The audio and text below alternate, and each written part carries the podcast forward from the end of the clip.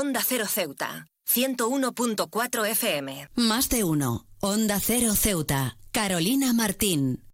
Hoy celebramos el Día Mundial de los y las Docentes y es esencial detenernos y reflexionar sobre la labor apasionada y transformadora que estos individuos desempeñan en la formación de las mentes jóvenes y por ende en la construcción del futuro de nuestras sociedades. La labor de estos profesionales va más allá de la transmisión de conocimientos, son arquitectos sociales que moldean los cimientos sobre los cuales crecerán las generaciones venideras. Su contribución no solo es crucial para el desarrollo académico, sino que también desempeñan un papel fundamental en la formación de los ciudadanos conscientes, éticos y sobre todo socialmente responsables. El último año y medio ha sido un recordatorio impactante de la resiliencia y la adaptabilidad inherentes a la profesión docente. Con la irrupción de la pandemia por COVID-19, los educadores se enfrentaron a desafíos monumentales desde la transición abrupta a la enseñanza en línea hasta la gestión de las disparidades en el acceso a la tecnología. A pesar de estas adversidades, los docentes han demostrado una dedicación inquebrantable encontrando maneras innovadoras de llegar a sus estudiantes y manteniendo viva la llama del aprendizaje. La labor de los docentes se ve a menudo empañada por desafíos sistémicos como la falta de recursos, las condiciones laborales precarias y la escasa valoración social. Este Día Mundial es crucial eh, para este Día Mundial es reconocer, es crucial reconocer y abordar estas eh, cuestiones. La inversión en educación no solo beneficia a los estudiantes, sino que también fortalece los cimientos de toda la sociedad. La diversidad y la inclusión son elementos clave en la labor docente. Los educadores desempeñan un papel crucial al fomentar ambientes de aprendizaje que celebran la diversidad y promueven la igualdad de oportunidades para todos los estudiantes, independientemente de su origen, género o habilidades. Es imperativo que como sociedad reconozcamos la importancia fundamental de los docentes y les proporcionemos el apoyo necesario. Esto implica no solo invertir en recursos y capacitación, sino también reconocer y valorar la profesión como se merece. Salarios justos, condiciones laborales adecuadas y oportunidades para el desarrollo profesional son aspectos esenciales que deben ser considerados. En esta jornada celebremos la labor admirable de estos educadores que dedican sus vidas a construir un futuro más brillante. Demostremos nuestro agradecimiento no solo con palabras, sino con acciones concretas que respalden y fortalezcan la profesión docente. Recordemos que invertir, invertir en educación es invertir en el futuro.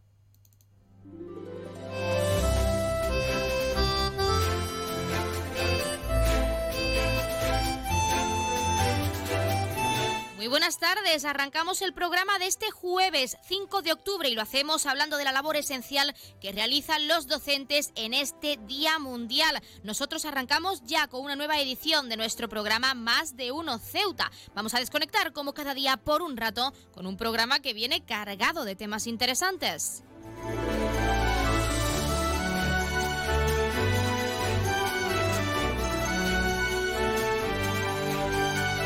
Nos escuchan como cada día en el 101.4 de la frecuencia modulada y en las direcciones www.ondacero.es y www.ondaceroceuta.com. Pueden ustedes, como siempre, ya lo saben, participar en nuestro programa y pueden hacerlo de varias formas. En primer lugar, y hasta la 1.42 menos 20 del mediodía, que nuestra compañera Yurena Díaz les acerca ese informativo local al completo, pueden llamarnos en directo al 856 200 179. Como cada día estaremos aquí hasta la 1.50, 2 menos 10 del mediodía. También pueden participar enviando una nota de voz o un mensaje a nuestro WhatsApp, que es el 639 40 38 11, o un correo electrónico a la dirección ceuta Y otra alternativa es contactarnos a través de nuestras redes sociales, porque estamos en Facebook y en Twitter en arroba onda cero ceuta.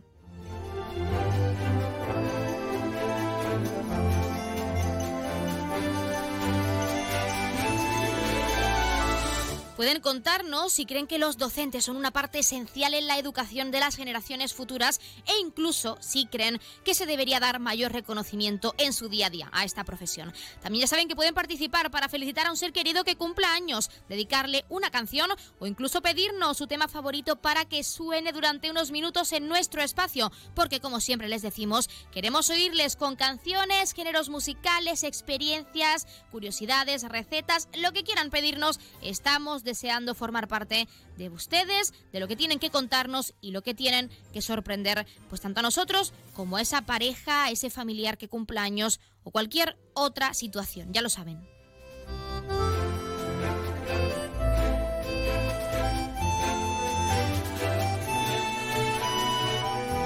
Pues tenemos muchas cosas que contarles cuando son las 12 y 25 minutos de este mediodía y como siempre recordando que la empresa Elity, la empresa de transporte aéreo de nuestra ciudad, cuenta con una bonificación del 60% para aquellas personas no residentes en esta perla del Mediterráneo, tanto desde Algeciras como desde Málaga. Se acerca, como les decimos, ese puente de octubre, también se acercará en su momento el puente de diciembre, pero si aún así tienen días libres, quieren conocer nuestra ciudad o visitar a un familiar que hace mucho que no ven, pueden formalizar ese descuento a través de la página web www.elity.es. Y con este recordatorio, como cada día, comenzamos con nuestro programa.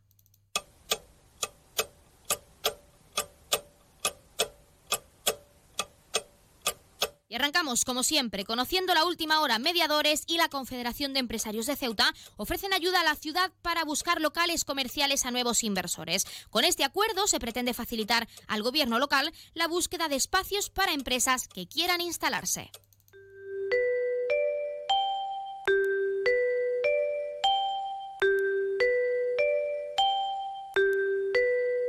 Ya tenemos la previsión meteorológica según apunta la Agencia Estatal de Meteorología.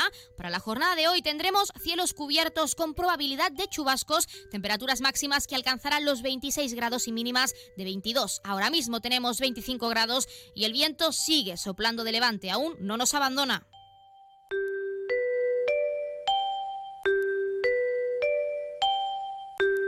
Y pasamos a conocer la noticia curiosa del día. La usuaria de TikTok llamada arroba eli-traveler ha contado cómo casi muere tras ser pisoteada por un elefante en un safari de Kenia. La mujer, con heridas en la cara y bastante afectada, ha narrado que la idea fue de un miembro de seguridad que les informó sobre la presencia de animales en el parking de su hotel. Me quedé delante del elefante y lo único que se me ocurrió fue quedarme en el suelo. Además, hacerme una pelota y decir, por Dios, que no me chafe la cabeza, ha relatado entre lágrimas. La TikToker ha criticado a los miembros del hotel por tener una falta de profesionalidad y ponerla en peligro. La mujer destacó en las redes sociales que estaba desayunando con uno de los miembros de seguridad que les avisó de que había animales en el parking de la instalación. Ella, tranquila por pensar que podía refugiarse en caso de peligro, aceptó ir. Tras subir la colina, la TikToker vio a tres elefantes. Nada más subir, vi la familia de elefantes y uno de ellos automáticamente vino corriendo hacia nosotros y el guardia me cogió, me dijo, corre, corre, y empecé a correr, pero era un terreno súper abrupto, súper difícil de correr porque estaba al lado de la colina. Entonces me caí y el otro siguió corriendo, ha narrado. Una patada por un lado, otra por otro, estoy llena de moratones. Así lo ha recordado en su vídeo, que ya tiene 732.000 visualizaciones. Después la recogieron del suelo, asegura, donde estuvo haciéndose la muerta y se la llevaron al médico. Los internautas no han dudado en comentar la grave situación, aportando su opinión, por supuesto. Es que eso no es ir de safari, eso es meterte en su intimidad. Justo he ido este verano de safari y lo primero que te dicen es que nunca bajes del coche, no acercarse a los animales. Es su espacio o su casa. Lo siento. Son algunas de las frases que han dejado en este vídeo. ¿Y ustedes qué opinan? ¿Piensan que el miembro de seguridad del hotel tiene la culpa y que realmente no debería haberle dicho nada? ¿O incluso la usuaria debería haber mantenido distancias y haber evitado acercarse a animales en libertad?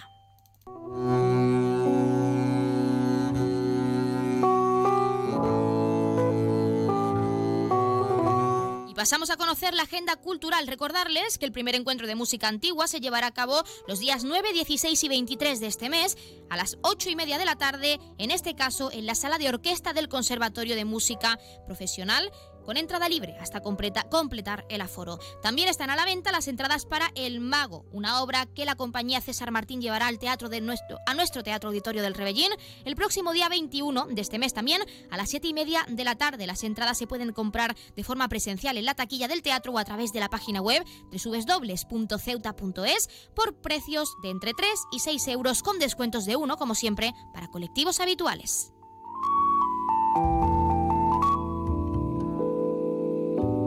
También, como es costumbre, contarles qué ocurrió un día como hoy. En 1988 se celebran votaciones en Chile en las que el pueblo rechaza la continuidad y permanencia en el poder de Augusto Pinochet hasta 1997. En 1991, Linus Torvalds anuncia por primera vez en el sitio Comps o Minix el sistema operativo Linux que él mismo había desarrollado. Y en 2014, una avería en el suministro de oxígeno en el hospital Robert Reid Cabral de la ciudad de Santo Domingo, en República Dominicana, provoca la muerte de 11 niños. Y en 2021 la compañía Microsoft lanza Windows 11, la última versión de su popular sistema operativo.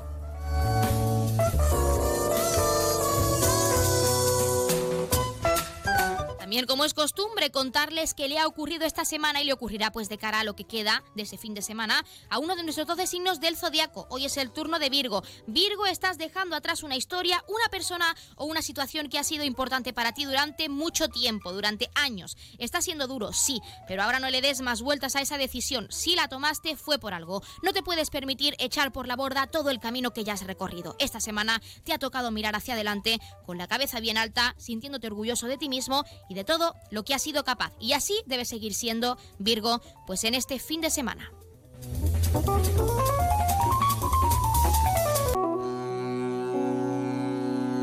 Y hasta el próximo 20 de este mes, los ceutíes pueden inscribirse para formar parte de la décima carrera solidaria de ACFEP, 4.300 pasos por la salud mental, y cuyo objetivo es la visibilización a través del deporte. Nos lo contaba Ana Belén Núñez, psicóloga de la asociación, así que vamos a escucharla. El evento es el día 29 de octubre. Em, bueno, siempre, es un, siempre hemos tenido una gran participación y, el objetivo consiste básicamente en transmitir eh, a la idea, a la ciudadanía, la idea de que la salud física y la salud mental van de la mano y, bueno y también no tiene una parte de difusión de la entidad con una actividad de sensibilización de la salud mental y un apartamiento de recaudación de fondos propios para la cofinanciación de los programas de rehabilitación de la asociación. Pues ya lo han escuchado y cuando son las 12 y 32 minutos oficialmente de este mediodía, vamos a entrar de lleno en nuestros contenidos y entrevistas. Tenemos mucho que contarles y tienen mucho que conocer, como siempre, en nuestro programa. Así que no perdamos tiempo y arranquemos ya con nuestro Más de Uno Ceuta. Más de Uno, Onda Cero Ceuta, Carolina Martín. Atención a todos los amantes de la comodidad y la innovación. Llegó el momento de iluminar tu vida de una manera completamente nueva. ¿Estás cansado de pasar calor en verano y frío en invierno? No busques más. En Gavitec, la nave de las lámparas, presentamos las lámparas multifuncionales con ventilador diseñadas para mantener tu hogar cómodo en cualquier estación del año. Estas lámparas son mucho más que un simple accesorio. Con su modo de verano e invierno podrás disfrutar de la brisa refrescante en los días calurosos y mantener el calor en los días fríos. Amplia variedad de modelos para todos los gustos y estilos con un equipo de expertos que te asesorarán.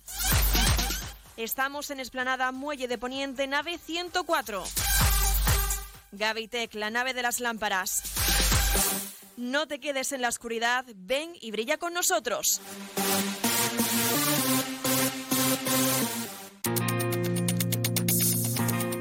Clínica Septen, Centro de Reconocimiento de Conductores. Promoción especial, reconocimiento médico para obtención por primera vez de permisos de conducción, antes 25 euros y ahora 15 euros. Foto incluida. Estamos por las mañanas y por las tardes. Horario de lunes a jueves de 14 a 21 horas y martes, miércoles y viernes de 8 a 15 horas. Teléfono 856 20 14 46. Marina Española 9. Clínica Septen, siempre tú.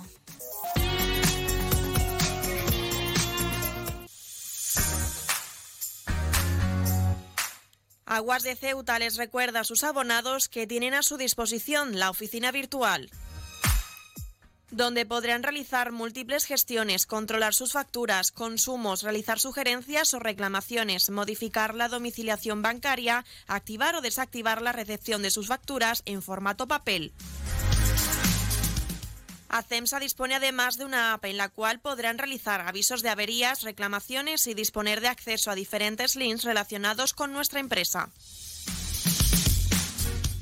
Desde ACEMSA le recordamos nuestros teléfonos gratuitos 24 horas 910 21 56 y el 629 20 98 25 de mensajería WhatsApp y Telegram.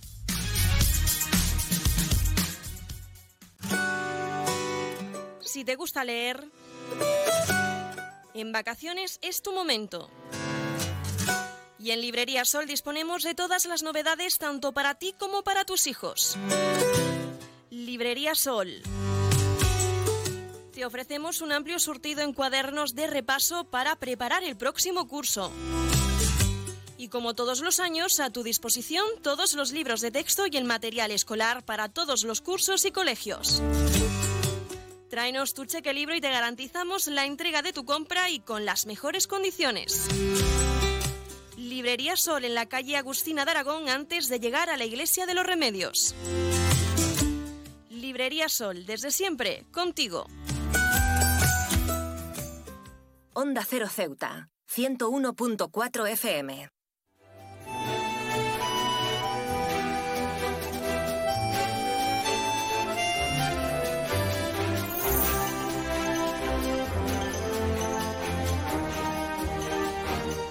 Continuamos con nuestra sección de psicología de la mano de nuestro colaborador Claudio Alarcón, psicólogo. En este caso hablaremos sobre la hibristofilia o mejor conocida como la atracción hacia personas tóxicas. Claudio Alarcón, muy buenas tardes. Hola, buenas tardes. ¿Qué tal? Bueno, tenemos que hablar de esta hibristofilia, de algo bastante interesante y es cuáles son las características principales de esta atracción por las personas tóxicas. Bueno, pues básicamente la, la hibristofilia, eh, eh, dentro de la clasificación que hace la, Asociación de, Psicología Americana, la APA, que eh, después publica el libro por el que nos guiamos los, psicólogos a la hora de, realizar, psicólogos y psiquiatras a la hora de realizar diagnósticos, pues nos habla que la, la hibristofilia eh, estaría clasificada por una atracción sexual eh, por criminales o por personas eh, que, que salen de lo que clasificamos como la normalidad y la clasificaría dentro de una parafilia, que al final, eh, una parafilia sexual, que al final es una desviación del placer sexual convencional hacia otro tipo de, sujetos que no estarían dentro de lo que se considera la, normalidad, como pueden ser asesinos, eh, violadores o personas que eh, a, un, a un nivel menor, eh, para que entendamos que muchas veces se ve en cine y demás como los malotes. Bueno, ¿y cuáles son los posibles factores que pueden contribuir al desarrollo de esta parafilia, como nos comenta, en una persona? Bueno, pues sí que es verdad que los, motivos en, los estudios que existen son, son variados, eh, pero sí que sí que podemos sacar algunas algunas conclusiones. Algunas de las conclusiones es que es una parafilia que se da mucho más eh, en mujeres que, en hombres y el perfil eh, de mujer no hay un, perfil muy muy establecido, sí que se se han registrado casos en mujeres de, diferente edad y, clase social. Parece que algunas eh, conclusiones de esos estudios nos, hablan de, dos causas principales, que una, por un lado, sería eh, eh, esa búsqueda de la mujer de, proteger a, su pareja y de, y de ser capaz de, cambiar de cambiarlo es decir eh, conmigo no lo va a hacer conmigo eh, va a ser va a ser bueno yo, yo voy a poder cambiar ese lado ese malo eh, ese lado malo de, esa persona. Y, por otro lado también se habla de mujeres dependientes que necesitan o, que tienen antecedentes de maltrato en su infancia y al final en esa visión distorsionada que tienen del amor y, de, la, de la atracción, eh, pues eh, por esos modelos que previos de, vida, eh, pues lo ven como algo aceptable. Claudio, ¿existen patrones de comportamiento comunes entre aquellas personas, sobre todo mujeres, como nos comentas, que experimentan esta parafilia, la hibristofilia? que es verdad que existe un patrón que se ha venido repitiendo en la actualidad. Eh, al final, eh, eh, este, este tipo de parafilia saltó a la, fama o saltó a la luz un poco con un asesino en serie en Estados Unidos, con Ted Bundy, que, se casó de hecho con, con una seguidora pero a lo largo del tiempo después se ha ido repitiendo, pues por ejemplo, eh, con, asesinos como el caso de, Marta del Castillo, que, recibían eh, cartas de, mujeres eh, en, la cárcel, o, recientemente también con el asesino de Daniel Sancho, ¿no? Creo que es el nombre exacto, que han seguido recibiendo esa, esa alabanza positiva y ese esa eh, papel de, de, una masculinidad er, errónea muchas veces que, se le da. Bueno, quizá no hace falta ni preguntarlo porque está más que claro, pero siempre es importante incidir. ¿Cuáles podrían ser las consecuencias psicológicas, sobre todo, pues de tener una atracción hacia individuos con comportamientos tóxicos o criminales, como estamos comentando? Sí, pues bueno, al final eh, también podemos, ante un, piso, también se, aparece o se define la figura de la, la pasiva. Es decir, que eh, hay eh, muchos casos que son asesinos que están en el corredor de la muerte o que tienen cadena perpetua. Entonces es esa distorsión de que eh, al final eh, siente esa atracción por, por esa persona, pero sabes que, nunca la va a poder ver. Entonces, es como un poco una atracción ficticia porque eh, no vas a coincidir con ella. Eso le da una imagen de, seguridad, pero también en, en el caso que tú decías hay un peligro real porque eh, es verdad que los comportamientos de, estas personas, que muchas veces eh, rozan la psicopatía en, los asesinos en serie y, demás, eh, pues es difícil, no, es difícil, no, es muy difícil o casi imposible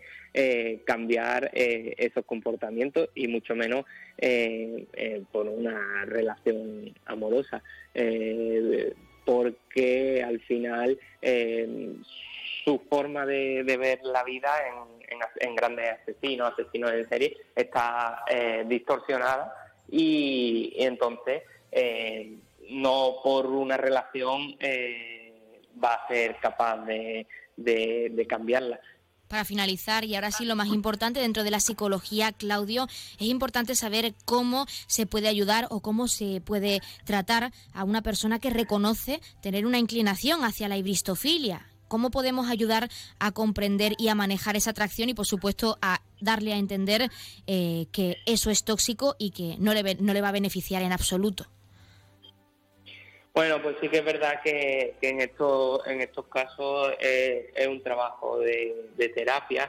No, no hay eh, a lo mejor tal vez algunos tics eh, recomendados como en, otras ocasiones, sino que sí que es verdad que es un, trabajo eh, largo de, terapia en el que hay que realizar unos cambios en esos pensamientos distorsionados, en poder actuar sobre, sobre esos pensamientos y que es un proceso que, es, más terapéutico que a lo mejor preventivo, pero sí que es verdad que, al final eh, lo que se busca es un cambio de pensamiento en, esos pensamientos distorsionados y esas conductas que, me están haciendo que, tenga una desviación del placer sexual convencional. Pues Claudio Alarcón, psicólogo, como siempre, nosotros nos quedamos en este caso con el significado de la ibristofilia y de cómo puede perjudicar a aquella persona que lo sienta. Y también agradecer la participación, como siempre, en nuestra sección y también en nuestro programa para hablarnos en concreto de esta parafilia, pues sobre todo tan importante para concienciar a la juventud, que suelen ser los más propensos a padecerla en algún momento. Muchísimas gracias. Muchas gracias a vosotros.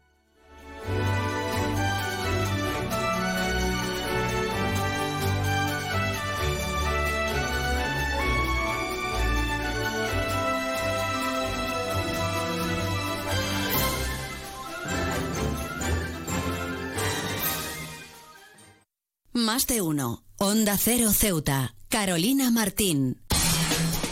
¿Necesitas ahorrar en tu consumo eléctrico? ¿Quieres generar tu propia energía? ¿Cómo hacerlo? Contacta con nosotros. Ceuta Luz Solar te ofrece la solución. Somos una empresa comprometidos con la sostenibilidad y el medio ambiente. Buscamos dar soluciones energéticas renovables a empresas y particulares. Te instalamos tus placas fotovoltaicas. Pásate a la energía verde, la energía más limpia y natural, 100% ecológica. Ceuta Luz Solar estudia tu instalación y desarrollamos un plan de viabilidad con estudio personalizado a tu medida, legalización de la instalación y tramitamos las ayudas. No lo pienses más, contacta con Ceuta Luz Solar y un técnico te visitará sin gasto alguno. Y si lo deseas, puedes visitarnos en nuestras instalaciones en Avenida Muelle Cañonero Dato número 24 junto a Endesa. Teléfonos 956 9706 44 y 660 570 387. Si eres docente, consigue ya tu entrada para asistir al encuentro Mentesami de la Fundación A3 Media. El próximo 21 de octubre hablaremos con expertos sobre cómo impulsar el pensamiento crítico entre tus alumnos en tiempos de inteligencia artificial. Conoceremos maneras innovadoras de transmitir valores y creatividad en el entorno digital. No te lo puedes perder. Porque además entregaremos los premios Mentesami. Inscríbete de forma gratuita en mentesami.org. Fundación A3 Media. Colaboran Platino Educa y Unie Universidad. Inscríbete ya. ¿Vivir en Ceuta a precios increíbles? En Residencial Huerta Tellez, por supuesto. Viviendas con vistas impresionantes a la Bahía Sur. Calidad, seguridad y confianza. Dos, tres y cuatro dormitorios con garaje y trastero listas para entrega inmediata. Nunca antes en Ceuta se había puesto tan al alcance de todos la posibilidad de acceder a la compra de la casa que siempre habías querido. Ven a vernos, te lo vamos a poner muy fácil. Residencial Huerta Tallez. Información y ventas en los teléfonos 635-763-122 y 657-137-203.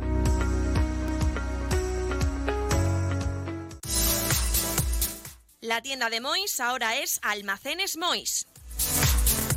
Seguimos siendo los mismos, pero ahora queremos atenderte más y mejor. Te lo mereces. Nos hemos trasladado a la calle Real 33, edificio Ainara, junto a Farmacia Nieto, antiguo taller de marquetería. Almacenes Mois, ahora más artículos, más novedades y como siempre con los mejores precios. Y no te pierdas nuestras ofertas y liquidaciones. Almacenes Mois, por y para ti. Onda Cero Ceuta. 101.4 FM.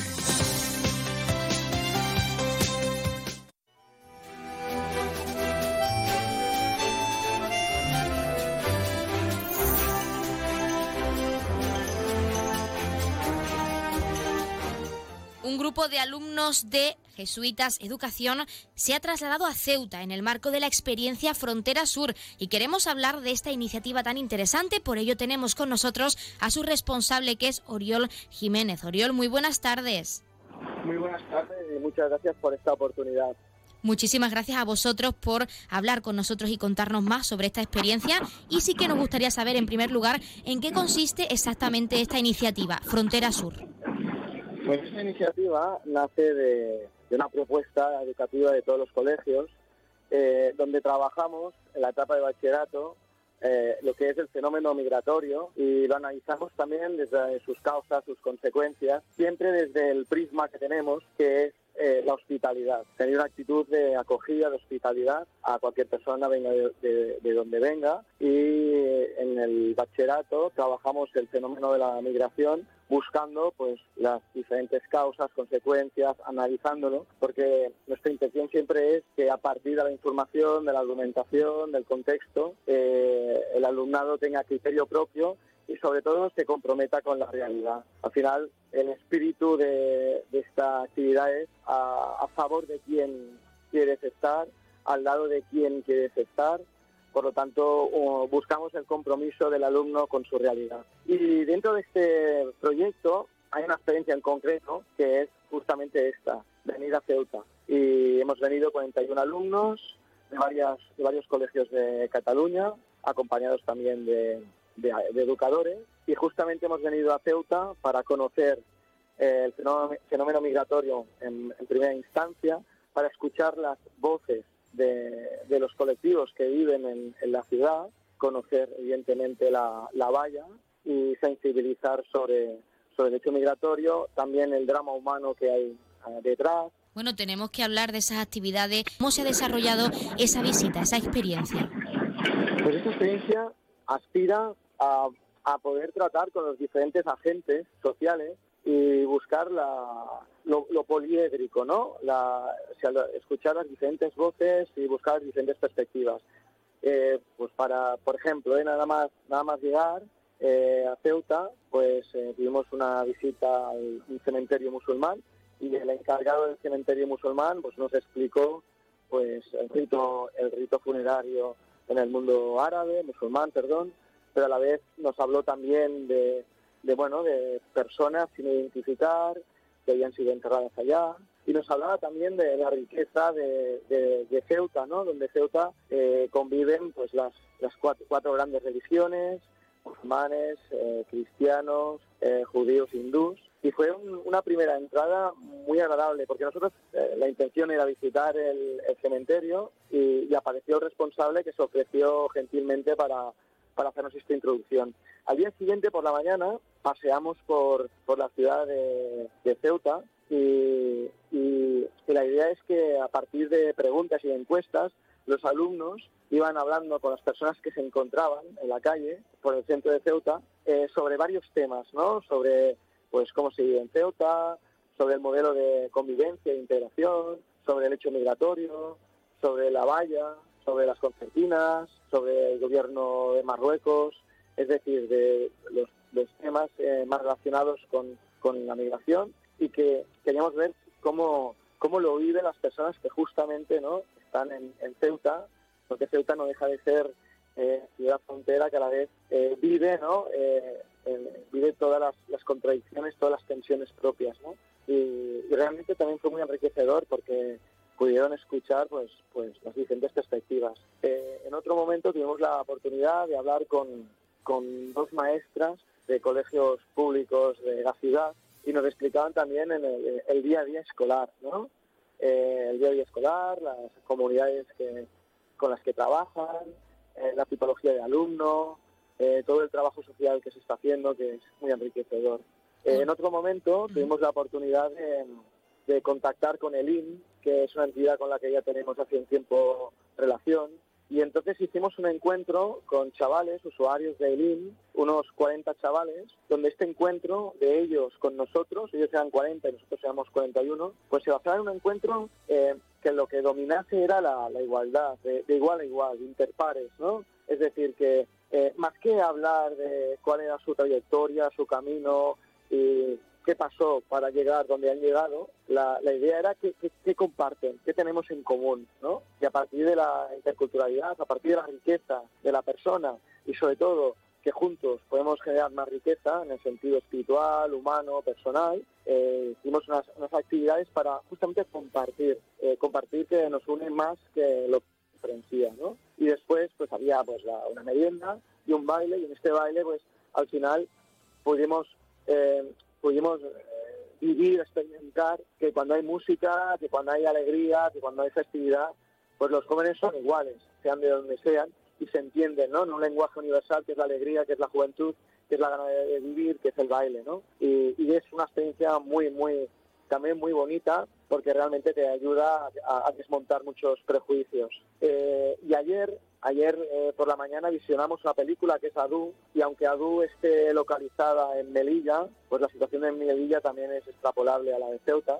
Y a través de esta película vimos pues eh, todo lo que es el contexto, los caminos, las trayectorias que una persona desde la África subsahariana, subsahariana perdón, recorre hasta, hasta llegar a Marruecos y después el intento de, cruzar o la valla o, cruzar nadando, ¿no? Eh, y a la tarde tuvimos la oportunidad de ir a Benzú, eh, fuimos al puesto fronterizo de Benzú, donde Alfonso Cruzado, que es el jefe de gabinete de prensa de la Guardia Civil de la Comandancia de Ceuta, pues nos recibió y nos dio una explicación de, pues justamente de eso, ¿no? desde el punto de vista de la legalidad, desde el punto de vista de la jurisprudencia, desde, desde las competencias de seguridad, pues en qué consiste la valla, en qué consiste la frontera, cuál es el papel de la Guardia Civil y después ya entrar a temas más humanitarios y bueno, una mirada también espiritual y, que realmente eh, completaba lo que se había vivido. Y también como experiencia el primer día, que no, no lo que nos lo, he, nos lo he dicho, bajamos a la, playa Benítez y, y también contemplamos el mar, ¿no? Porque al final el Mediterráneo es lo que nos une. Nosotros somos de Cataluña y hay un colegio de Lleida, pero los demás son de Barcelona. Y por lo tanto compartimos el mismo mar, ¿no? Y el mismo mar que, que nos une pues Oriol Jiménez, responsable de esta experiencia de Frontera Sur. Por supuesto, nos quedamos con esa experiencia, con lo que habéis vivido de forma positiva, por supuesto, y esperamos, por supuesto, que volváis pronto, pues para conocer un poco más nuestra perra del Mediterráneo y también muchísimas gracias por acercarnos en nuestro programa unos minutos esa experiencia que habéis vivido. Muchísimas gracias. Muchas gracias. Eh, volveremos el año que viene, de hecho, volvemos cada año. Y quisiera aprovechar también para reconocer la, hospitalidad de la gente de Ceuta. Entonces nos hemos encontrado muy cómodos, la gente ha sido muy amable, nos hemos sentido muy bien y, reconocer que a pesar de, que Ceuta sea frontera, Ceuta acoge y hemos vivido la hospitalidad de sus habitantes y de lo cual estamos muy agradecidos.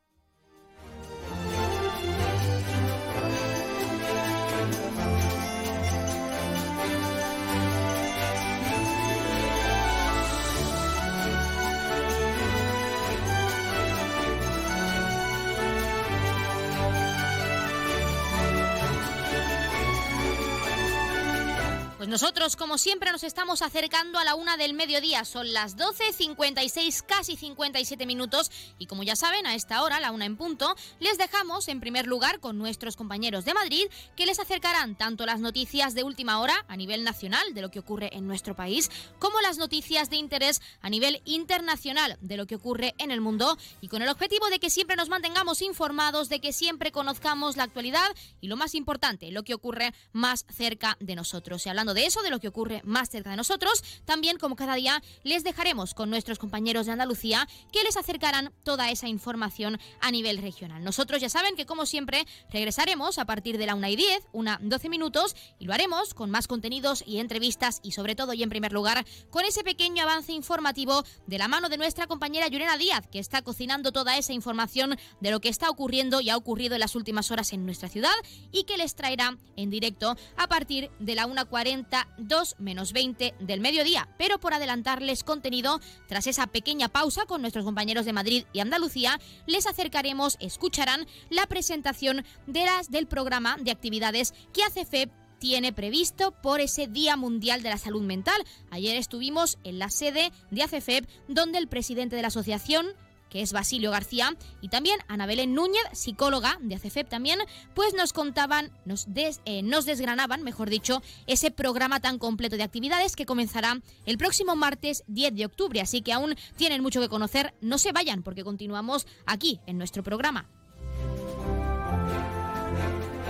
Y antes de dejarles con nuestros compañeros, también recordarles que pueden seguir participando en nuestro programa. Y ya saben que pueden hacerlo de varias formas. En primer lugar, y hasta la 1.40, 2 menos 20 del mediodía, que nuestra compañera Yolanda Díaz pues regresa en directo con todo ese informativo local, con toda esa información de lo que ocurre en Ceuta, en esta perla del Mediterráneo, pues pueden llamarnos en directo al 856-200-179. Hasta esa hora, una 42 menos 20. Pero si por desgracia no han podido contar con nosotros, no han podido estar aquí en directo en nuestro programa, no se preocupen porque pueden seguir participando en nuestro programa, pueden seguir contando con nosotros a través de nuestro WhatsApp, enviando una nota de voz o un mensaje y es el 639 40 38 11. O si lo prefieren, tienen disponible nuestro correo electrónico que es ceuta onda 0.es. También, si lo prefieren, ya saben que pueden seguirnos y contactarnos en nuestras redes sociales porque estamos en Facebook y en Twitter en arroba onda 0 ceuta, donde también, como ya saben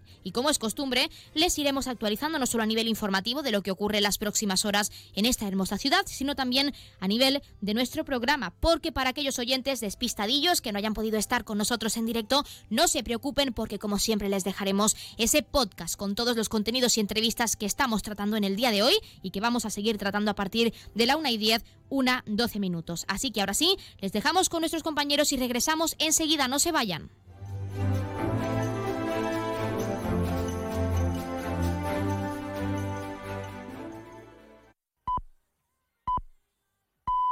Es la una de la tarde, mediodía en Canarias.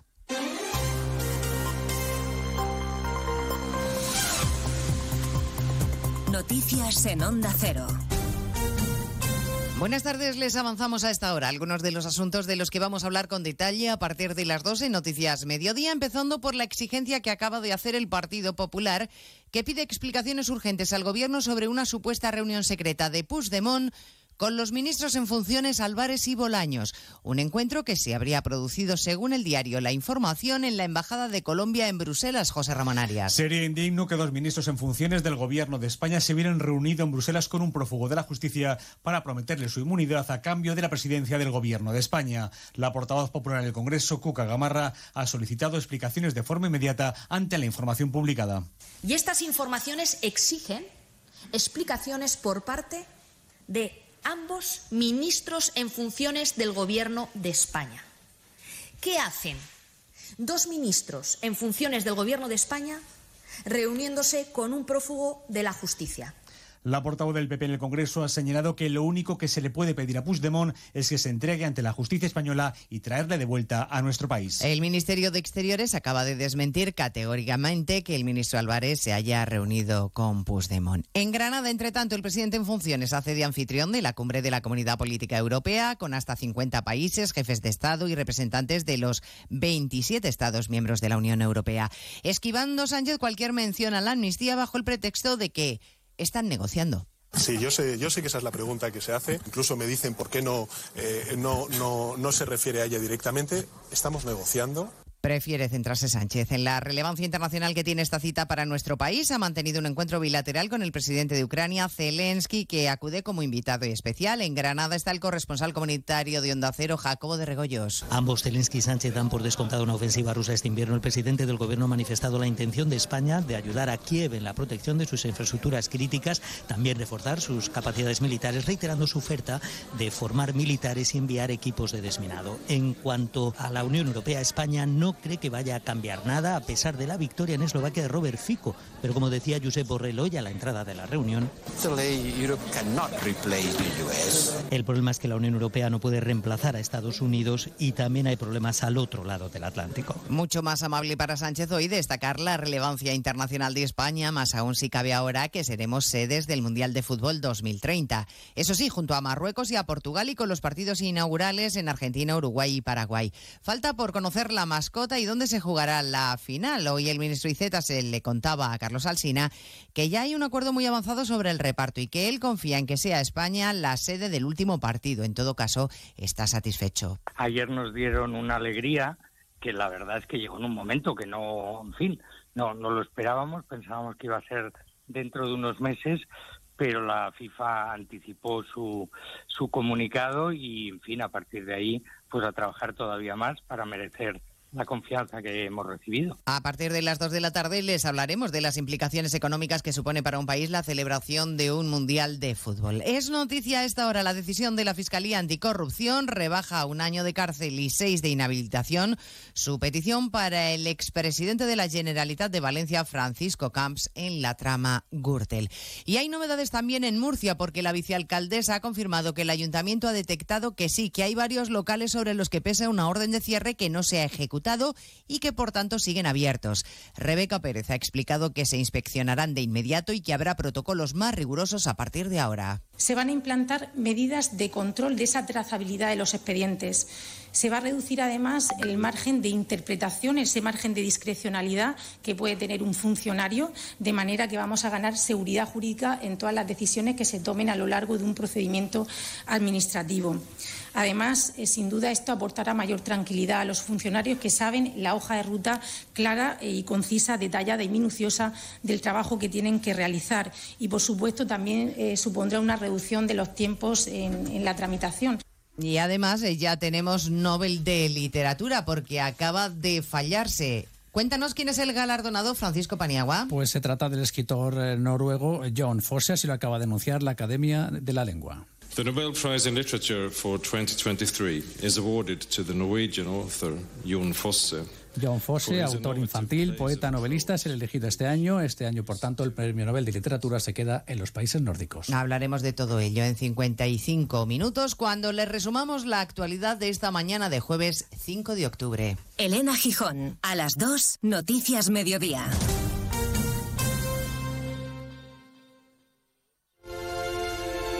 ¿Cuándo sabes que es la persona indicada? Cuando se puede hablar de todo con ella. Cuando siempre quieres saber más. Cuando sientes esa sintonía, ahí es. ¿Ahí sí?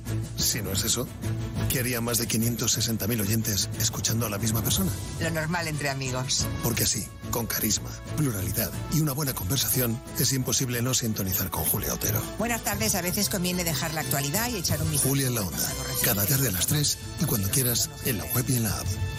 Onda Cero, tu radio.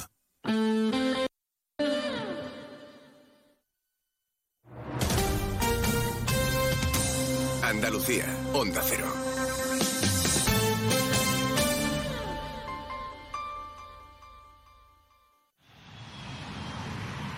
Proyecto empresarial. Turbulencias. Objetivo cumplido. Asegura el futuro de tu negocio con el Betia. Simple, claro, el Betia. ¿Has probado ya el nuevo mix panificable de Panceliac? Hazlo tú mismo y sorprende a tu familia con un pan. Mmm, para mojar. Pregunta por los productos sin gluten Panceliac en tu tienda de confianza. Panceliac, contigo en los momentos importantes. Onda Cero Andalucía, sobre todo. En Onda Cero, Noticias de Andalucía. Jaime Castilla. Buenas tardes, hacemos a esta hora un repaso de la actualidad de Andalucía de este jueves 5 de octubre y comenzamos en Granada, donde hoy ha empezado la cumbre de jefes de Estado de Europa a la que finalmente ha asistido el presidente de Ucrania, Volodymyr Zelensky. Onda Cero Granada, Guillermo Mendoza. Era una de las grandes incógnitas, pero esta mañana aterrizaba su avión en el aeródromo de Chauchina. En el Palacio de Congresos de la capital, el líder ucranio pedía unidad en Europa y ayuda para Ucrania en un invierno que se prevé duro. Mientras, en las calles de la ciudad bullen protestas y el tráfico llega a colapsar por momentos. Esta mañana las colas en la autovía alcanzaban los 7 kilómetros. La Junta ha criticado lo que considera el ninguneo del Gobierno central al Ejecutivo andaluz por no invitar ni al presidente Juanma Moreno ni a la alcaldesa de Granada, Marifran Carazo, ambos del PP, a ninguno de los actos anexos a esta cumbre. Para el consejero de presidencia Antonio Sanz, es una falta de respeto a todos los andaluces. Los representantes de Andalucía son elegidos democráticamente por el pueblo andaluz y tienen que ser respetados. Parece mentira que tengamos que recordar que el máximo representante del Estado en la comunidad autónoma es el presidente de la Junta de Andalucía y no ha sido invitado a nada. Hay actos alrededor de lo que representa la, la cumbre donde incluso viene el jefe del Estado, su majestad el rey, al que el máximo representante del Estado de la comunidad autónoma, que es el presidente de la Junta de Andalucía, no ha sido invitado. El gobierno de Sánchez ningunea, eh, no respeta y margina a los andaluces. Seguimos ahora con el repaso de la actualidad del resto de provincias y lo hacemos por Almería. En Almería, la Diputación Provincial y la Fundación de Arte Ibáñez Cosentino firman esta semana el contrato de gestión que permite abrir el primer Museo del Realismo Contemporáneo en el mes de diciembre. Ya hay conversaciones con la Casa Real para contar con la presencia de los Reyes de España. En Cádiz, la Policía Nacional ha desarticulado la red más potente de distribución de mediano tráfico que operaba en la provincia. La organización había invertido una cantidad cercana a 1,5 millones de euros en esta remesa de estupefacientes y esperaba saldar la operación con 2 millones netos de beneficio. En Ceuta, la Guardia Civil ha detenido a una persona cuando intentaba cruzar a nado hacia Marruecos. Los agentes, al constatar la identidad del individuo, averiguaron que sobre él figuraba una orden europea de detención y entrega reclamado por las autoridades judiciales de Francia por el homicidio de una persona. En Córdoba, el municipio de Fuente Palmera congrega a 50 expositores en una nueva edición de Fuente Palmera Boda, la feria que muestra la evolución de la industria de trajes de novia y servicios que rodean al sector nupcial. Se espera que hasta el domingo visiten la feria de la boda más de 3.000 personas. En Huelva, en el núcleo costero de Nuevo Portil, en Cartaya, cumplen su tercer día sin poder beber agua, el que sale de sus grifos, porque no es apta para el consumo. Así lo ha decretado la Consejería de Salud por el alto nivel de trialometanos, que es un compuesto químico que se utiliza para purificar el agua. En Jaén, la Guardia Civil ha decidido adelantar un mes la orden de servicio relacionada con la campaña de recolección de aceituna, todo como consecuencia de la preocupación existente por el incremento potencial de robos de aceituna debido al alto valor que tiene el aceite de oliva.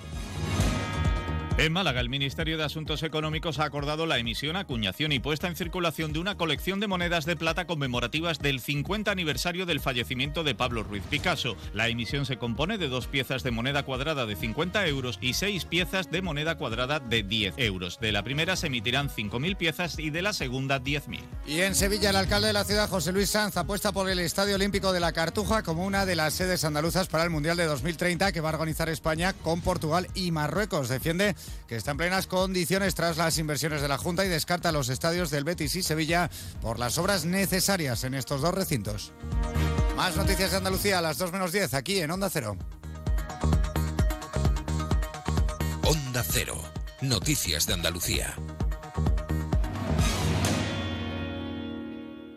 Este otoño, únete a la revolución solar con Social Energy. Disfruta de tu instalación llave en mano con grandes descuentos y te regalamos 200 euros en tu batería virtual para que pagues 0 euros en tu factura eléctrica con Luz. Pide tu cita al 955 44 11 11 o socialenergy.es y aprovecha las subvenciones disponibles. La revolución solar es Social Energy.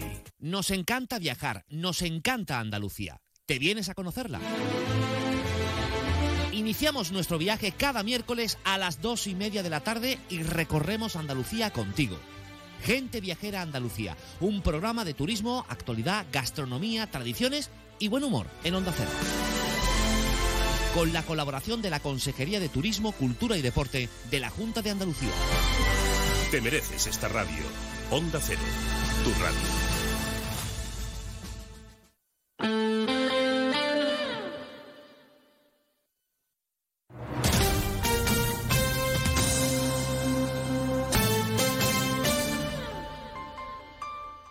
Onda Cero Ceuta, 101.4 FM. Más de uno. Onda Cero Ceuta. Carolina Martín.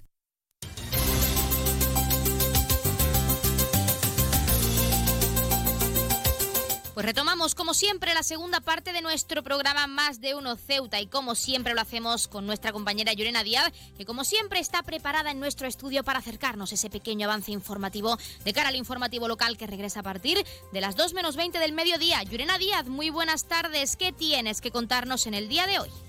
Muy buenas tardes, pues intensa madrugada para los bomberos de la ciudad y es que cerca de las 6 de la mañana han tenido que acudir a la esplanada de Huerto de Molino tras la quema de cuatro vehículos cuya propagación ha afectado a tres más y sobre esta misma hora también ardía un vehículo en una esplanada cerca de la barriada del Príncipe y una moto en la calle Ibiza. La policía está investigando ahora lo sucedido, aunque por el momento no se ha procedido a la identificación ni detención de ninguna persona.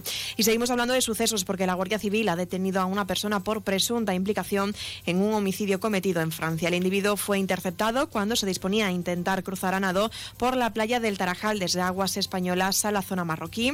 Esa persona carecía de documentación para su identificación y manifestó ser de Marruecos, por lo que la Guardia Civil procedió a realizar las oportunas gestiones para comprobar y constatar la identidad de este individuo, averiguando que figuraba una orden europea de detención y entrega reclamando por las autoridades judiciales de Francia por el homicidio de una persona el pasado día 19 de septiembre, procediéndose así a su detención de forma inmediata. Y por cierto, hablando de la Guardia Civil, el director general de la Guardia Civil, Leonardo Marcos, presidirá el acto de la patrona de la Virgen del Pilar. El director general del cuerpo va a visitar por primera vez Ceuta para estar en la conmemoración de la patrona junto al mando de la comandancia de la ciudad, el coronel jefe Gabriel Domínguez. También les contamos en el área sindical que desde UGT denuncian que el camión destinado al transporte de la correspondencia de correos excede con creces las medidas del muelle de carga y descarga del que supone del edificio para este fin y reprochan que el personal encargado de dicho cometido se ve obligado a efectuar su trabajo en plena vía pública. Y un apunte más, en nuestro informativo hablaremos de esta cuestión que llevamos tratando varias semanas. Como les contábamos, la esa desesperación por parte de la plantilla del Centro de Educación Infantil El Cornetín, dependiente del Ministerio de Defensa, al no estar percibiendo sus nóminas tras varios meses. Tendremos la oportunidad de hablar con Alejandro Ponce, que es él es el delegado de comisiones Obreras y también forma parte de la plantilla de este centro. Recuerden que esto tan solo ha sido un avance informativo y que las noticias de Ceuta regresan como siempre a partir de las 2 menos 20 del mediodía. Pues muchísimas gracias, como siempre, a nuestra compañera Yurena Díaz. Y ya saben que regresa a partir de la 1.40, 2 menos 20, con toda esa información local. Pero vamos a continuar con nuestra segunda parte, con nuestro programa Más de Uno Ceuta. Y como les habíamos mencionado antes de desconectar con nuestros compañeros de Madrid y Andalucía, les dejamos con unas palabras de nuestros colaboradores y escucharemos esa presentación de actividades que hace FEB llevar a cabo por el Día Mundial de la Salud Mental. Así que no se vayan, que arrancamos ya con esa segunda parte.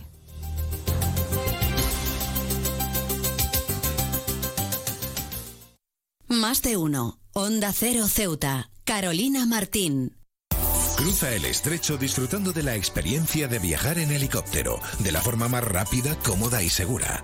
Con Elity, una compañía española creada y pensada para ti. Ahora a un precio increíble. Los pasajeros no residentes que deseen volar a Ceuta tendrán la ventaja de contar con una importantísima bonificación del 60% sobre el precio total del billete de ida y vuelta, aplicable a todos los vuelos regulares de la compañía con salida desde Algeciras y Málaga. Para más información visita nuestra web elity.es, app o redes sociales. Elity, ahorra tiempo, gana vida.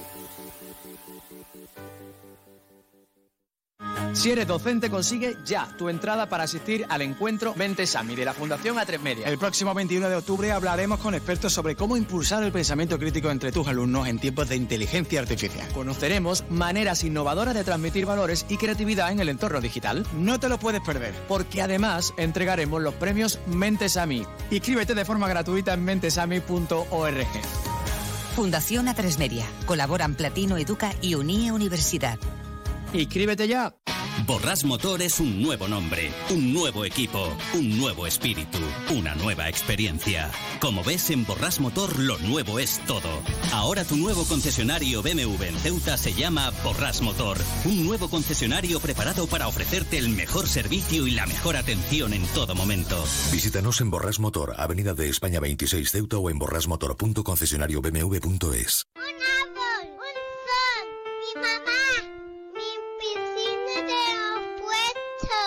Ahora los impuestos son cosa de niños. Servicios Tributarios de Ceuta se lo pone muy fácil. A partir de ahora podrá pagar sus impuestos a través de la página web tributosceuta.org. Solo necesitará una tarjeta de crédito y la carta de pago que recibió por correo y con un solo clic se ahorrará tiempo, colas y desplazamientos. Recuerde tributosceuta.org. Servicios Tributarios de Ceuta, Ciudad de Ceuta. Nuevo horario de caja de 8 de la mañana a 2 de la tarde. Onda Cero Ceuta. 101.4 FM.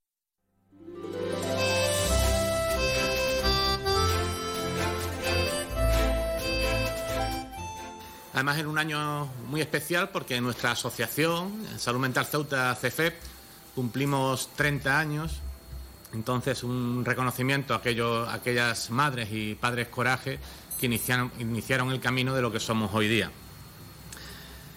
El Día Mundial empieza con la proclamación de la temática por parte de la Federación Mundial de la Salud Mental, que este año eh, ha querido centrarla en salud mental como un derecho humano universal.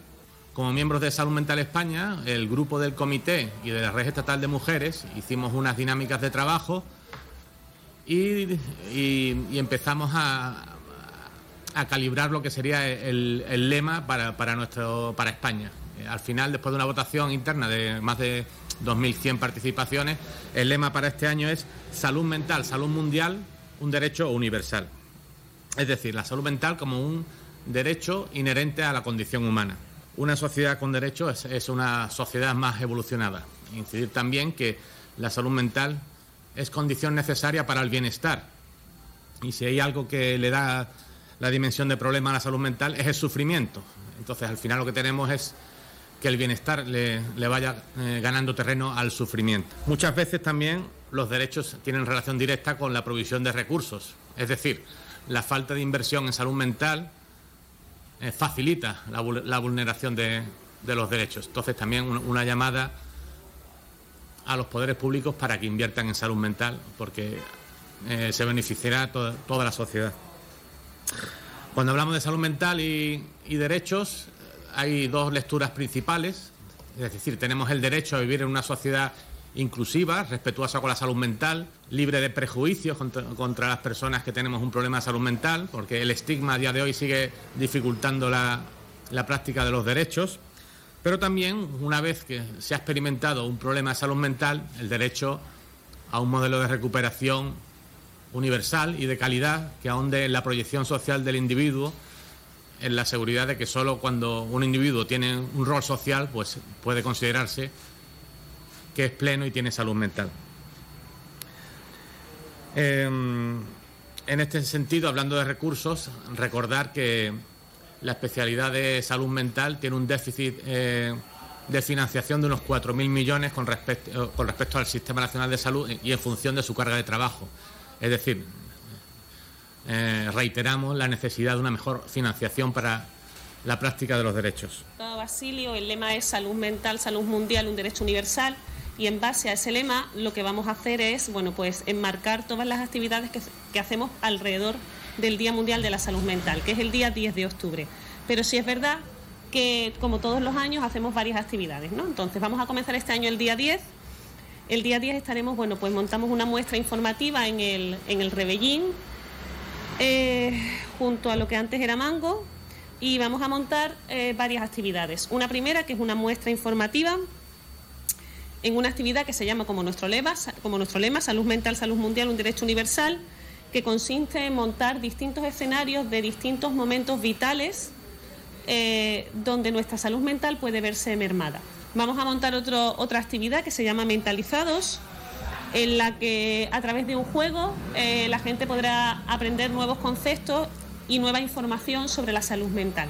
Eh, también ese día pondremos a, la venta, bueno, presentaremos nuestro calendario solidario y a las 7 de la tarde, la actividad va desde las 10 de la mañana hasta las 9 de la noche, a las 7 de la tarde, eh, bueno, pues tendremos la lectura del manifiesto del Día Mundial de la Salud Mental que este año lo lee una persona afectada con un problema de salud mental y la lectura de la proclamación del Día Mundial. El día 19 de octubre, bueno, pues estamos muy contentos de decir que podemos celebrar nuestras jornadas número 18 y en este caso, bueno, pues lo hacemos como en los últimos años en el Salón de Actos de la Universidad en una tarde desde las 5 hasta las 8 de la tarde. Podemos contar con, como primera ponencia, tendremos a Olga Parres, eh, que además de tenista profesional también es psicóloga y va a hablar sobre salud mental en el deporte de alto rendimiento.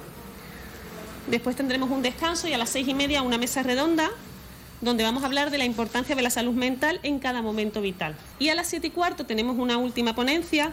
Sí deciros que ha habido un cambio de última hora con, con el título de la ponencia, que sí va a ser un impacto en las redes sociales y nuevas tecnologías en la salud mental de nuestros jóvenes y va a ser de mano del psicólogo sanitario Alfonso Cruzado Cardona. Después tendremos finalmente la, clausura del acto. ¿Qué tenemos también? Bueno, pues como todos los años, durante el mes de octubre hacemos, unimos la salud mental con la salud física, nos parece vital, y celebramos nuestra décima jornada, nuestra, décima carrera, perdón, solidaria. 4.300 pasos por la salud mental.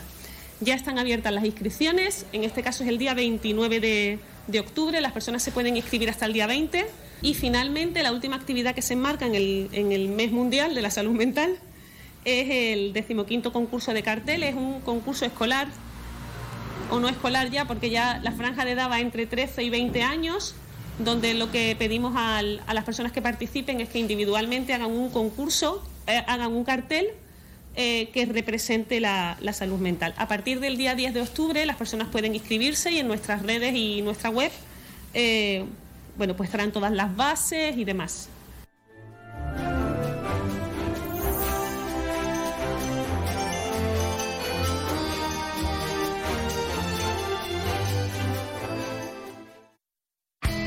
En CESIF, la Central Sindical Independiente y de Funcionarios, todo lo que hacemos es gracias a ti. Porque con tu confianza y apoyo, tú lo haces posible.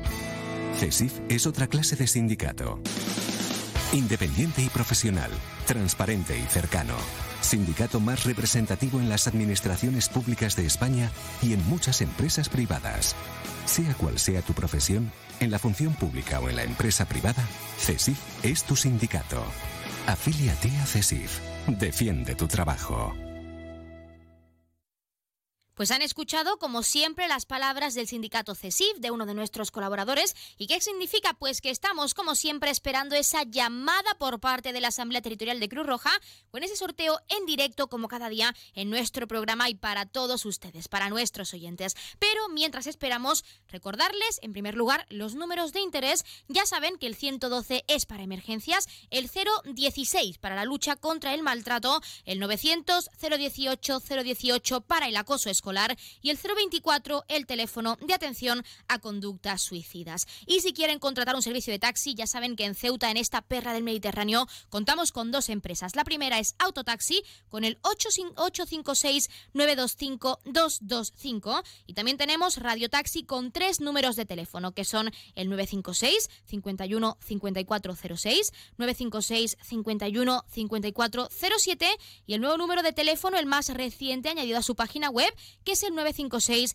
51 54 08. Les repito estos tres números de teléfono: 956 51 54 06, 956 51 54 07 y el 956 51 54 08. Y ahora sí, rápidamente pasamos a conocer también las farmacias de guardia disponibles para hoy, jueves 5 de octubre. Horario diurno tendremos la farmacia Díaz Segura en la calle Velarde número 12 y la farmacia Cruz Blasco en la calle Teniente Coronel Gautier número 46 en la barriada de San José. Y en horario nocturno, como siempre, tendremos disponible, ya lo saben, esa farmacia de confianza que es la farmacia Puya, que ya saben, está situada en la calle Teniente Coronel Gautier número 10 en la barriada de San José.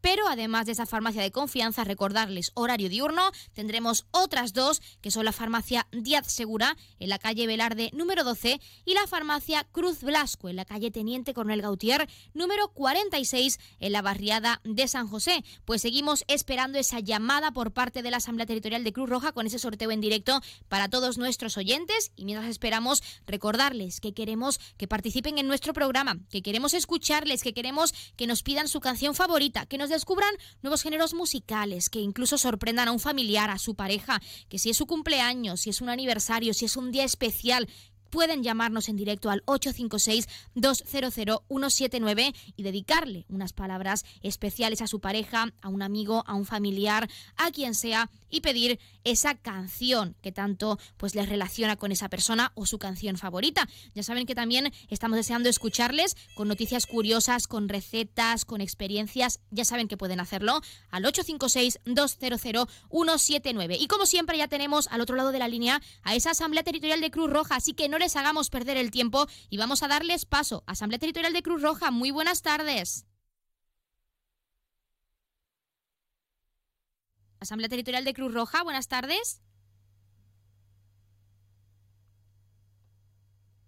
Parece que no se oye, se ha cortado esa llamada, pero seguimos esperando, esperemos que llamen de nuevo en unos segundos para poder contar con ese sorteo en directo para todos nuestros oyentes. Esperemos que vuelvan a llamar, pero como les decíamos, pueden seguir participando, también tienen disponible nuestro WhatsApp, que es el 639 40 38 11 o nuestro correo electrónico ceuta onda pero si lo prefieren también tienen disponible nuestras redes sociales porque estamos en Facebook y en Twitter en arroba Onda Ceuta. Mientras esperamos, les dejaremos unos segundos con algo de música, a ver si recuperamos esa conexión con esa Asamblea Territorial de Cruz Roja, pues para ofrecerles ese sorteo en directo como cada día. No se vayan.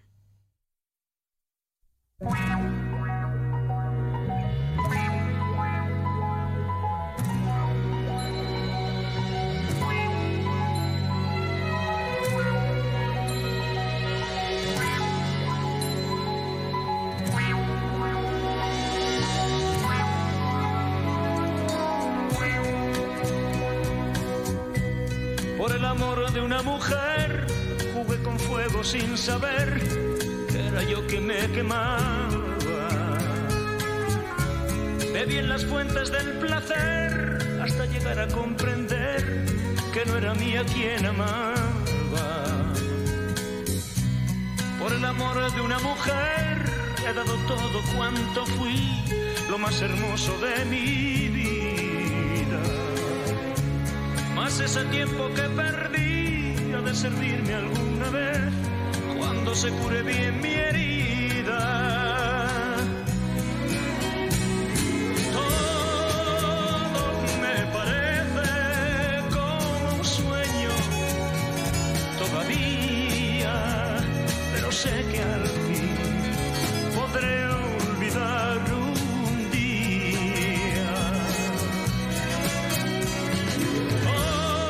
Pues, como les habíamos comentado, esa conexión con la Asamblea Territorial de Cruz Roja pues no ha podido ser, se ha cortado la llamada, pero sí nos han ofrecido por otra vía ese número agraciado de hoy en el sorteo, así que se lo acercamos mientras les dejamos con esta música tan relajante. 837, la puñalá, 837, la puñalá. Enhorabuena, como siempre, a todos los premiados y premiadas en ese sorteo. Mañana regresaremos en directo y esperemos que no haya ninguna interferencia con esa Asamblea Territorial de Cruz Roja que siempre agradecemos que participe en directo en nuestro programa. Les dejamos todavía un poco más, unos segunditos, con esta música y regresamos con la última parte recta final de nuestro Más de Uno Ceuta. lo más hermoso de mi vida. Servirme alguna vez cuando se cure bien mi herida.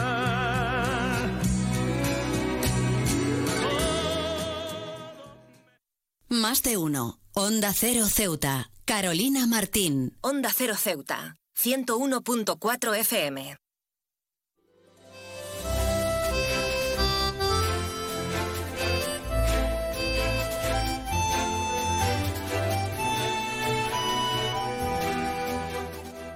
Continuamos con nuestra sección de barriadas, donde, como ya saben, conocemos las necesidades de los puntos clave de nuestra ciudad. En este caso tenemos con nosotros al presidente de la Asociación de Vecinos de la Barriada El Mixto, que es Francisco Ayora, para hablar, en este caso, del proyecto de mercado provisional. Francisco Ayora, muy buenas tardes. Buenas tardes. Bueno, como hemos mencionado, se prevé por parte del gobierno local, se ha anunciado la construcción de un proyecto de mercado provisional en la barriada. ¿Qué supondría este proyecto para el mixto y sobre todo para los vecinos y vecinas? Pues, pues sería una, buena idea porque la verdad que se llevo ya unos años luchando yo por ello para, para la mejora de la barriada y entre ellos pues entraba la, la del mercado, que la verdad el mercado está abandonado, es un mercado que- que- que ha sido muy, muy, muy, muy nombrado aquí en Ceuta y es la verdad que ha habido bastante bien para barriada, entonces ahora mismo como está el mercado, pues da pena de verlo. Entonces sería una buena y, una buena idea y buena, y buena, forma de que, de que el gobierno hiciera algo por las barriadas, entre ellos esta del mixto. Bueno, de hecho, el objetivo, según han mencionado, es el de fomentar el entorno de la barriada y hacerla accesible para los vecinos y vecinas. Como presidente de la Asociación de Vecinos que, como nos ha mencionado, lleva reivindicando este tipo de mejora desde hace bastante tiempo, ¿cree que realmente será así? ¿Que este proyecto pues hará, conseguirá que la barriada sea más accesible para todos? Hombre, pues esto es lo que queremos, porque la verdad, tenemos muchos problemas aquí en la barriada. Empezamos con el tema este, teníamos antes también el paso que teníamos del arroyo de Paneque, que íbamos también para el ambulatorio y para todo eso, nos lo quitaron.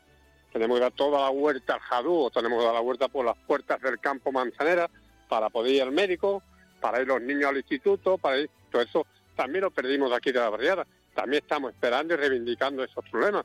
Pero vamos, la barriada del mixto ahora mismo, el mercado lo que más se está necesitando, porque la verdad está muy deteriorado, está muy malamente, necesitamos sitio para los niños para que jueguen también, si, si el proyecto se hace como está hecho de por sí, que yo tengo la foto del proyecto, en donde iba un parque infantil, la parte de arriba del mercado, y la parte de abajo sería el mercado como tipo galería, pues sería una cosa muy buena para la ciudad y que de bastante vista, y aparte de eso que sería también para, para, para la ciudad, porque mucha gente de Zurrón, gente de los militares del mixto, de, de- de aquí de las cuatro barriadas que hay, porque son tres o cuatro barriadas en una.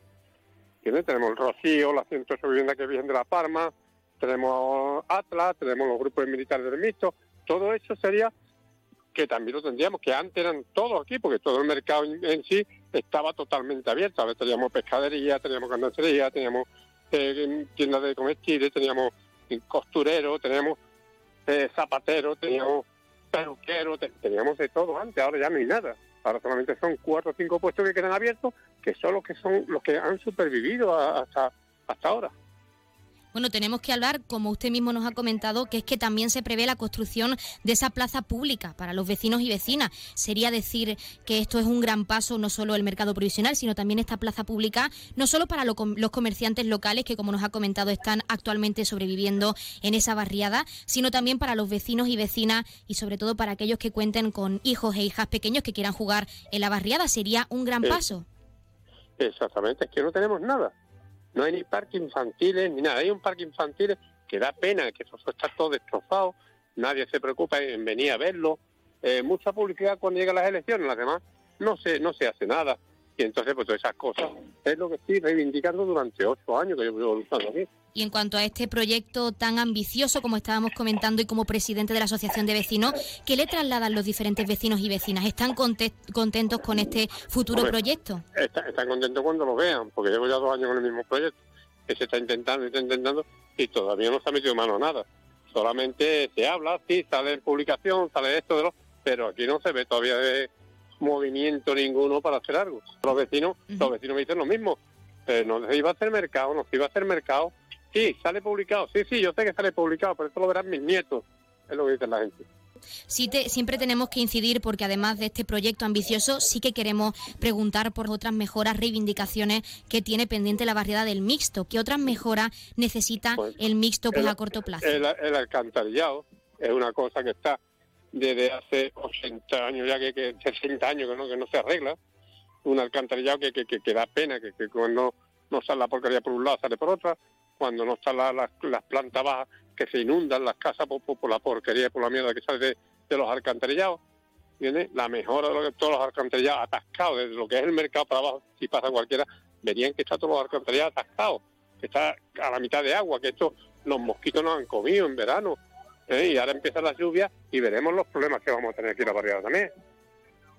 Para finalizar, Francisco, como presidente de la Asociación de Vecinos, ¿qué espera no solo de este proyecto, que también está en fase previa, aún como nos ha comentado, sino también de esas reivindicaciones en cuanto al alcantarillado, entre otras cosas, para pues seguir mejorando la barriada del mixto? ¿Qué espera? Hombre, espero que, se haga algo. También quedo conmigo en que el consejero de fomento iba a llamar a los presidentes de la barriada y a mí todavía no me ha llamado para tener una entrevista conmigo los problemas que haya generalizado de, la barriada. Pues Francisco Ayora, presidente de la Asociación de Vecinos del Mixto, por supuesto estaremos muy pendientes de esa posible reunión con el consejero y de cómo avanza ese proyecto que, como nos ha comentado, es un gran paso para la barriada del Mixto. Y muchísimas gracias por darnos unos minutitos en nuestra sección de barriada. Adiós, buenas tardes.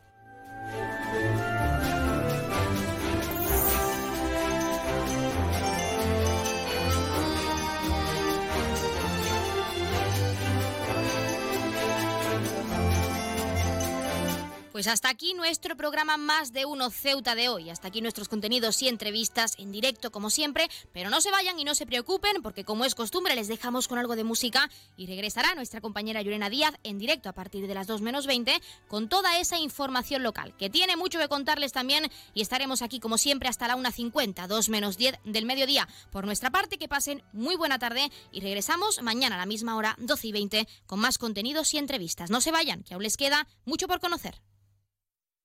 I've been everywhere, man, looking for someone, someone who can please me, love me all night long. I've been everywhere, man, looking for you, babe, looking for you, babe, searching for you, babe.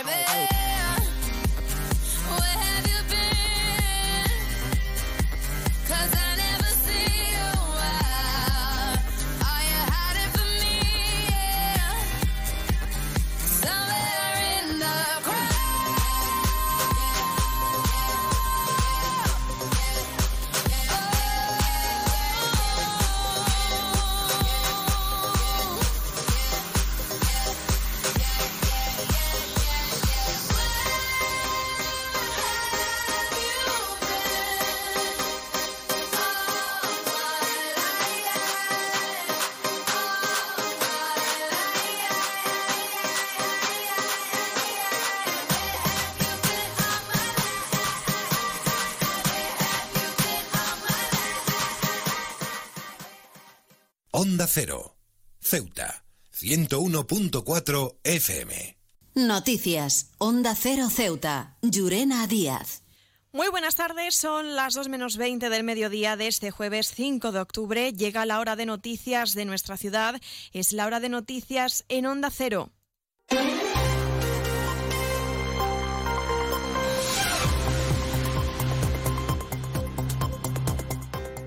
Comenzamos como siempre el informativo recordando la previsión meteorológica. Según apunta la Agencia Estatal de Meteorología, para la jornada de hoy tendremos cielos cubiertos con temperaturas máximas que alcanzarán los 25 grados y mínimas de 22. Ahora mismo tenemos 24 grados y el viento en la ciudad sopla de levante. Servicios informativos en Onda Cero Ceuta.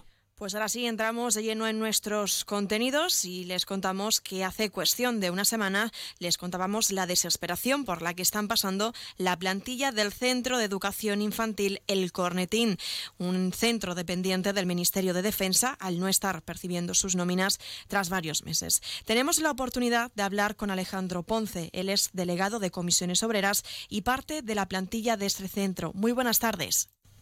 Hola, buenas tardes. En primer lugar, conocer cuál es esta situación y cómo lo estáis viviendo. Supongo que de manera desesperada y con incertidumbre, ¿no?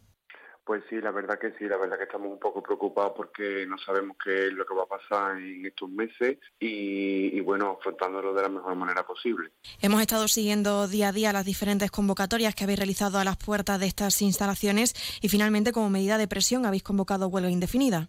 Sí, bueno, tenemos todavía que cerrar una unas cosillas, eso no está todavía bien, bien cerrado, pero, pero sí, si la cosa sigue así, es totalmente nuestra intención y vamos a ir hacia adelante.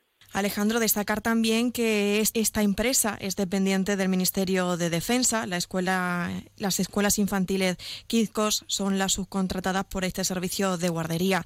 ¿Se ha manifestado el Ministerio de alguna manera para poder apoyar a vosotros como trabajadores? Eh, a ver, directamente hacia nosotros no, no se ha manifestado de ninguna forma, pero sí es verdad y tenemos constancia de que sí han mantenido contacto con el sindicato y sí han estado informando al sindicato y, bueno, obviamente el sindicato a nosotros.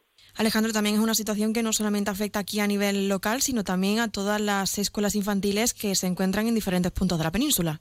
Eh, exactamente, ahora mismo serían 35 escuelas repartidas por toda España y seríamos un total de unos 700 trabajadores afectados por, por la situación. Y a la espera y ese manifiesto que, que, han hecho desde este servicio en el que decían que esta situación podría persistir hasta febrero del 2024, eh, ¿cómo se os queda el cuerpo al recibir esa noticia? Bueno, pues la verdad que muy mal, muy mal. De hecho, bueno, tenemos hasta mañana para cobrar septiembre, pero bueno, sabemos perfectamente que no los vamos a cobrar porque hemos terminado de cobrar agosto prácticamente ayer. Y, y, bueno, y sabemos que eso, si la empresa lo ha dicho, es por algo y que eso se va a llevar a cabo. Pero bueno, a ver, ahí lo único que nos queda es que el Ministerio de Defensa actúe contra la empresa y, y ya está, no, no hay otra solución. Nosotros tenemos que seguir acudiendo a nuestro puesto de trabajo y desarrollar nuestra actividad con total normalidad. Nos comentabas que habéis percibido hace nada el, la nómina del mes correspondiente a agosto, finalmente el 100% o esas proporciones a las que estaban repartidas los meses? Eh, no, ya lo, nos faltaba solamente un poquito menos del 50%. Y, y, ha terminado ya, vamos, precisamente ayer recibimos el abono de la nómina de lo que, de lo que nos quedaban a agosto. ¿Y vuestra sensación es que no vais a cobrar como está previsto y como establece el convenio, que el mes de septiembre lo percibáis en esta semana? Exactamente, nuestra sensación es, es esa. Es verdad que la empresa todavía no ha mandado ningún comunicado ni se ha manifestado referente a eso, pero nosotros tenemos claro que no que no, no se va a cumplir el pago antes del día 5. Bueno, pues Alejandro Ponce, delegado de Comisiones Obreras, nosotros desde Onda Cero estaremos pendientes de la evolución de esta situación. En cualquier caso, esperemos que esta situación se pueda resolver lo antes posible. Muchas gracias por tu tiempo y por atendernos. Muchas gracias a ti. Onda Cero Ceuta, 101.4 FM.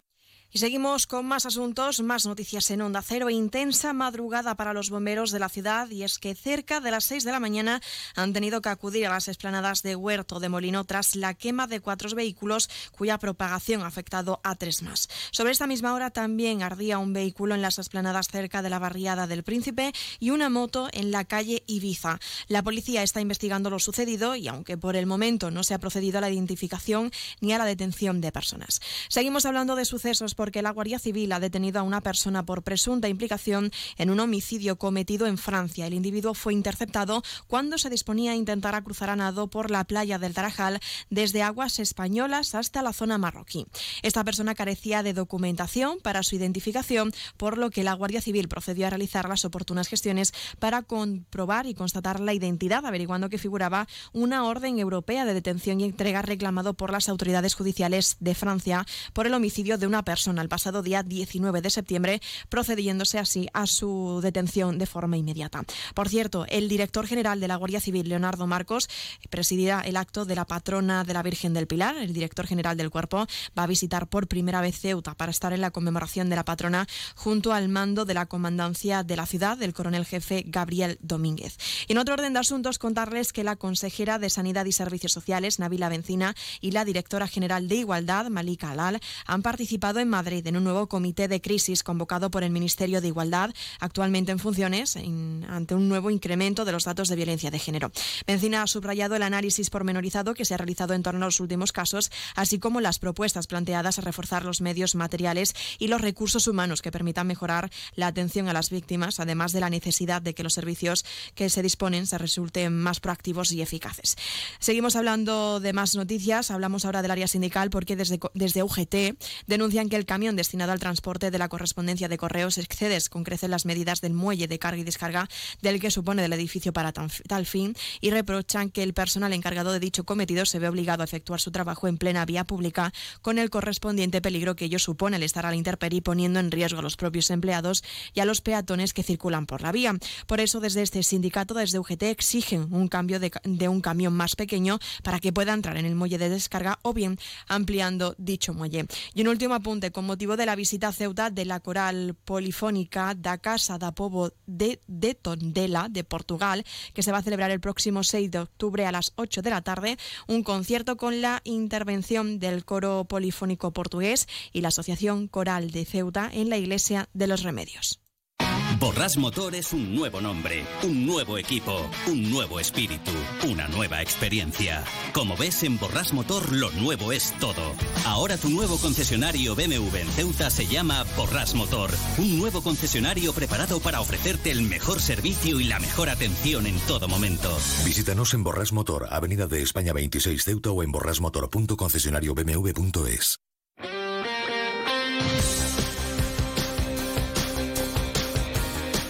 Y pasamos a conocer la información deportiva en deportes. Les contamos que el Club Virtual Tenis de Ceuta organiza la tercera prueba del Circuito Nacional de Aficionados de la Real Federación Española de Tenis, que se desarrollará en nuestra ciudad y que tiene como sede las pistas de tenis del Parque Marítimo del Mediterráneo ubicadas en el Parque Urbano de Juan Carlos I.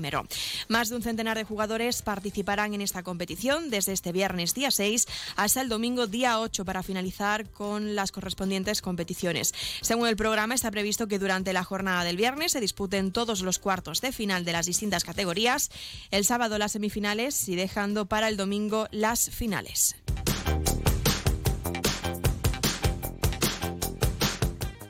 Y un apunte más, la Real Federación Española de Fútbol ha dado a conocer los horarios de los enfrentamientos de las rondas previas de la Copa del Rey, donde el equipo Ceuta 6 de junio se enfrentará al Club Deportivo Buñol el próximo día 11 de octubre.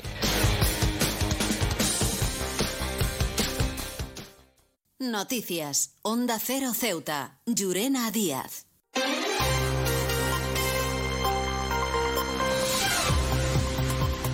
Y ahora sí nos estamos acercando a las 2 menos 10 al final de nuestro informativo. Se quedan ahora con nuestros compañeros de Andalucía que les acercarán toda la información a nivel regional. Y como siempre, unos minutos más tarde, a partir de las 2 de la tarde, nuestros compañeros de Madrid les ofrecerán toda la actualidad, tanto a nivel nacional como internacional. Volvemos mañana a partir de las 8 y 20 de la mañana para contarles todo lo que suceda en nuestra ciudad durante las próximas horas. Y también aprovecho para recordarles que pueden seguir toda la actualidad de las noticias de Ceuta a través de nuestras redes sociales en arroba Onda Cero Ceuta, tanto en Facebook como en Twitter. Inglaterra. Ahora me despido. Que pasen un buen día.